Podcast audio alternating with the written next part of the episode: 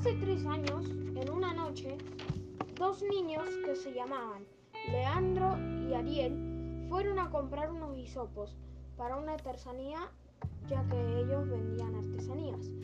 Pero era muy tarde, todo estaba cerrado, menos la tienda que estaba abierta las 24 horas.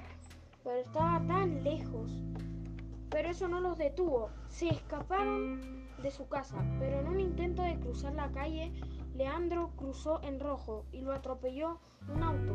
Sin embargo, el conductor se fugó. Ariel corrió hasta la casa más cercana, pero al darse vuelta solo había un perro y un hombre corriendo con una máscara de humano. Ariel lo reconoció, era su extraño vecino. Había rumores de que era un perro. ¿Sería verdad? No había tiempo de pensar. Sus instintos decían que persiguiera a su vecino. Llegaron a su casa y una gran sorpresa.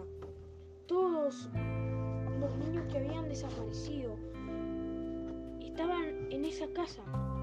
Lo que más impresionaba era que les colocaba máscaras de perro y se convertían en perro.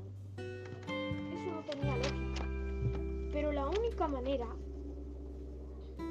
que Ariel, Ariel sospechó para salvar a su amigo era ponerle las máscaras de humano que él tenía.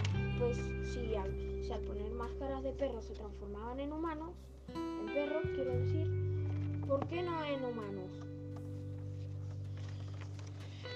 En una gran lucha para quitarle las máscaras al vecino, que en realidad era un perro, le quitó la máscara y se la puso a su amigo, pero por suerte un guardia de seguridad pasaba por ahí. Arrestó al hombre perro y llamaron a una ambulancia. Leandro se curó y todos los niños volvieron a ser humanos.